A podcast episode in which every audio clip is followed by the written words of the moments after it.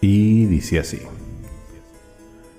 C'est le pan de Smart Podcast, où la terre a meilleur goût. Lo que quiere decir, este es el pan de muerto podcast, donde el terror sabe mejor. El único pan con cero calorías y 100% de su gestión. Las almas en pena con pan son buenas.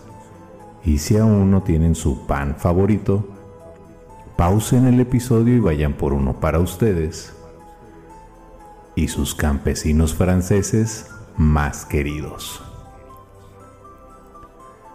Se graba el episodio número 51 del podcast. Estamos ante los últimos episodios. De hecho, solo faltarían cuatro más para cerrar con broche de oro esta primera temporada del Pan de Muerto.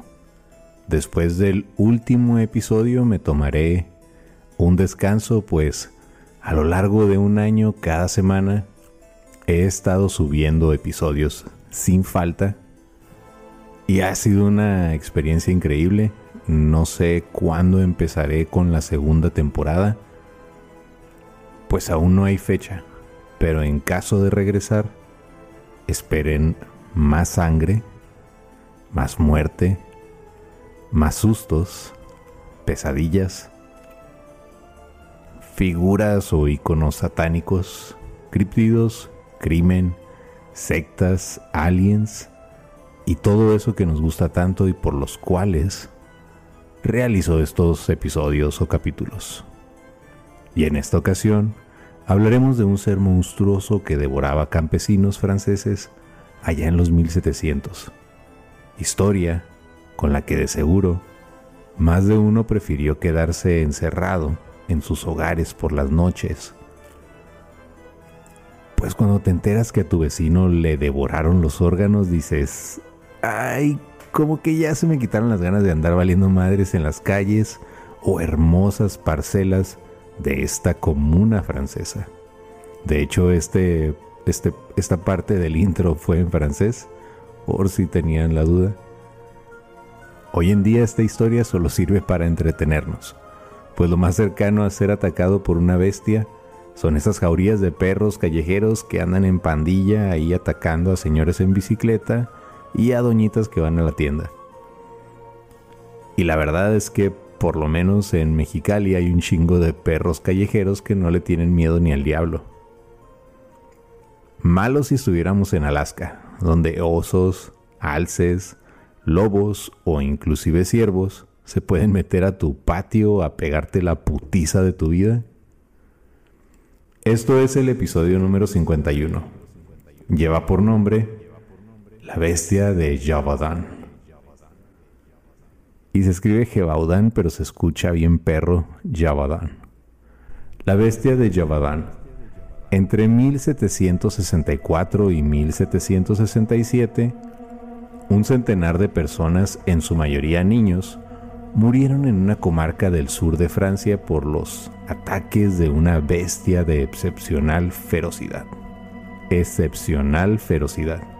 Situado en el macizo central francés, al sur de Auvernia, el Javadán es una región del altiplano cubierta por espesos bosques de clima frío, frío y húmedo, con frecuentes neblinas y largos inviernos de seis meses. En el siglo XVIII, su población, mayor que en la actualidad, se dedicaba a una agricultura poco productiva y sobre todo a la ganadería. Fuera de la capital, Mende, la nobleza y la iglesia mantenían intacta su influencia de antaño sobre la masa campesina, que por su parte seguía pegada a su tradicional modo de vida. Ajena al avance de las luces, esta región pobre y olvidada se convirtió de repente en 1764 en el centro de atención de toda Francia e incluso del resto de Europa, Todo por culpa de un animal que durante tres años sembró el terror en la zona, el cual fue conocido como la bestia del Jabodán. La pesadilla comenzó en junio de 1764, cuando una vaquera fue atacada cerca de la localidad de Langonch. Vamos a decirle Langón. Aunque ésta se salvó, unas semanas más tarde se produjo la primera víctima mortal, una chica de 14 años que murió de las dentelladas de la fiera. Quiere decir que murió en las garras o fauces de la fiera. A partir de ese momento los casos se sucedieron. La bestia se abalanzaba sobre personas débiles, sobre todo niños y mujeres, a las que degollaba con sus colmillos hasta en ocasiones decapitarlas. Su blanco preferido eran los niños, niños pastores, esos eran sus preferidos. Tras los primeros ataques, los lugareños hicieron que los niños pastores salieran en grupo, pero la fiera continuaba al acecho. En una ocasión, cinco niños y dos niñas de entre 8 y 12 años se toparon con la bestia mientras cuidaban su ganado. Armados con palos rematados con hierros afilados, los niños lograron resistir hasta que llegó ayuda.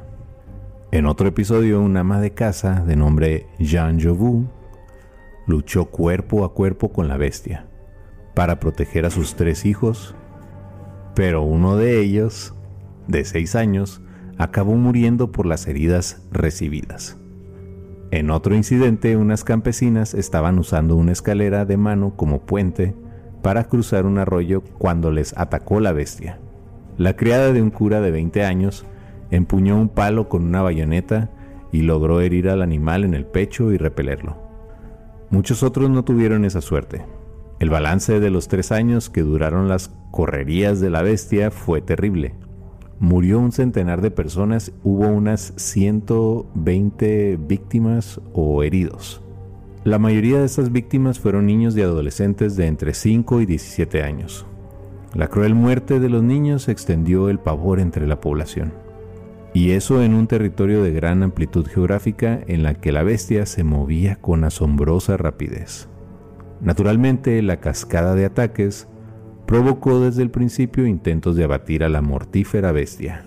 Las autoridades reclutaron primero a cazadores locales que no lograron atraparla, y en noviembre de 1764, el gobernador de Languedoc de caballería ligera al mando del capitán Duhamel. Pero casi seis meses de rastreo se saldaron con un fracaso completo. La decepción fue bastante grande y además muy costosa para los lugareños porque siguiendo la costumbre de la época, las tropas estaban alojadas y mantenidas a costa de la población local. Entretanto, la prensa había empezado a hacerse eco de los hechos y estos llegaron al conocimiento del gobierno de Luis XV, el cual consideró que tenía la obligación de restablecer la seguridad de aquella región. De este modo, en marzo de 1765, llegó al Jovadán un experto cazador enviado por el monarca. Jean-Charles Baumesle de Hennebont organizó cuidadosamente varias batidas, pero todas ellas fracasaron. Entre dudas críticas de las autoridades locales a sus métodos, la prensa extranjera comenzó a burlarse del rey porque no conseguía acabar con una simple bestia, que aterrorizaba a sus pobres súbditos. Lo que sucedía en Yavadán ya no era un mero problema de orden público, sino una cuestión de prestigio. Luis XV decidió entonces enviar a un veterano y experimentado militar, Frank Antoine. Durante tres meses las sistemáticas batidas de Antoine no dieron resultado, mientras los ataques de la bestia continuaban. Por fin, el 21 de septiembre de 1765 los hombres del arcabucero real lograron abatir un lobo de gran tamaño. Pensaron que era la bestia, lo disecaron y lo enviaron a París. Y se cerró el caso. Sin embargo, tres meses más tarde, la pesadilla volvió. De nuevo aparecieron niños descuartizados. El temor a ir solo por el campo y los rumores desaforados sobre la maligna bestia que podía estar al acecho tras cualquier matorral no paraban. Para agravar la situación, las autoridades habían perdido interés en el asunto, pues nadie quería admitir que había fracasado. Los periódicos por su parte se olvidaron del tema. Y finalmente, el 19 de junio de 1767, un cazador local llamado Jean Chastel logró matar a un animal que parecía ser la bestia, y en cuyo estómago encontraron el fémur de un niño. Desde entonces no hubo más ataques. La duda que se ha planteado siempre en torno a este episodio es qué tipo de animal era esta bestia, del Yavadán. Los testimonios de las víctimas lo presentan como un animal terrorífico, de gran tamaño, de pelaje rojizo, con rayas en los cuartos traseros y una cola larga. Según estos testimonios, no se trataría de un lobo, pues era de mayor tamaño. Se levantaba sobre las patas traseras y sobre todo atacaba a las personas. Algo que no entra en el comportamiento habitual de los lobos. Entre los contemporáneos circularon tesis alternativas. Se dijo que podía ser una pantera traída de África, que se habría escapado de la menagerie de un noble, que vendría siendo como de la caravana de un noble, o una fiera amaestrada por una banda de gitanos que también se les habría escapado. Algunos invocaban la figura del hombre lobo. Se decía que algunas mujeres se habían encontrado con un hombre desarrapado y extremadamente peludo que les había producido gran inquietud. Por otra parte, los curas, a instancias del obispo de la región, invocaban en sus sermones a la bestia del Apocalipsis, que venía a castigar los pecados de los malos cristianos. Si me preguntan a mí, era un pinche león y eso era todo, eso era la bestia del Yabadán. Pero vamos a ver que muchas de las imágenes que les voy a presentar al final lo pintan como si fuera un lobo de gran tamaño. Entre los historiadores más recientes se ha difundido la tesis de que la misteriosa bestia fue un híbrido entre un perro y un lobo, más agresivo de lo normal.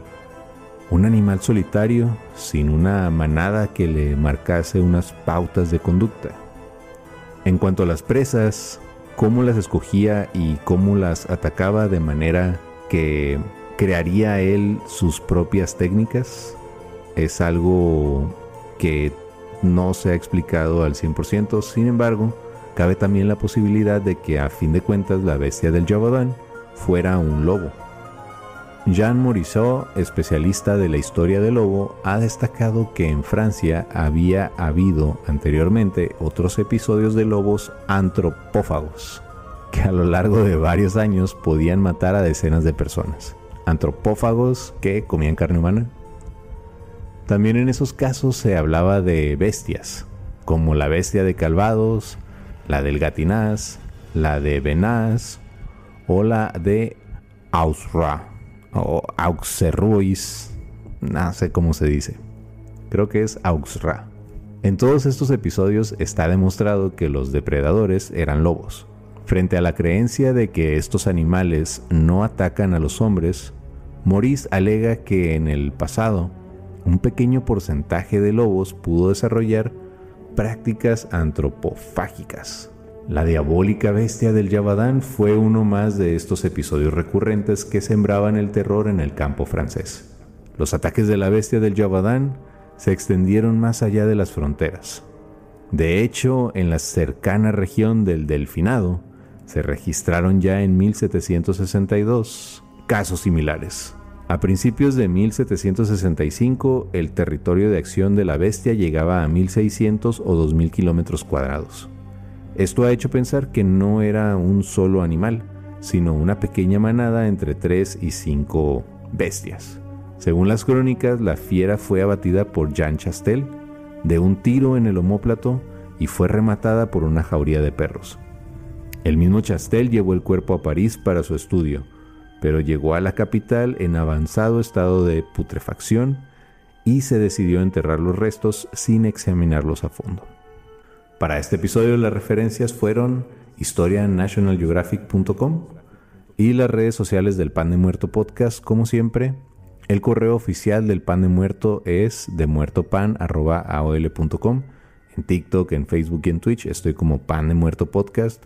en YouTube y en Instagram como Pan de Muerto TV. Además tenemos el grupo de Facebook de nombre Pan de Muerto Podcast, memes, comedia, historias de terror y más. En donde ya saben que se vale de todo y pues, suban todo lo que quieran eh, publicar de memes, de historias de terror. Se ha vuelto más de memes, pero también pueden poner historias de terror que les gusten o que se encuentren por ahí en internet o cosas raras. Cosas de caca y cosas así. Por mi parte, esto fue todo. Nuevamente, si quieren ir a un recorrido por la chinesca, mándenme un mensaje. Si quieren un tarro, pónganse en contacto con Cas, al final dejo las redes. Si quieren una camiseta o una hoodie como esta que traigo ahora, mándenme mensaje.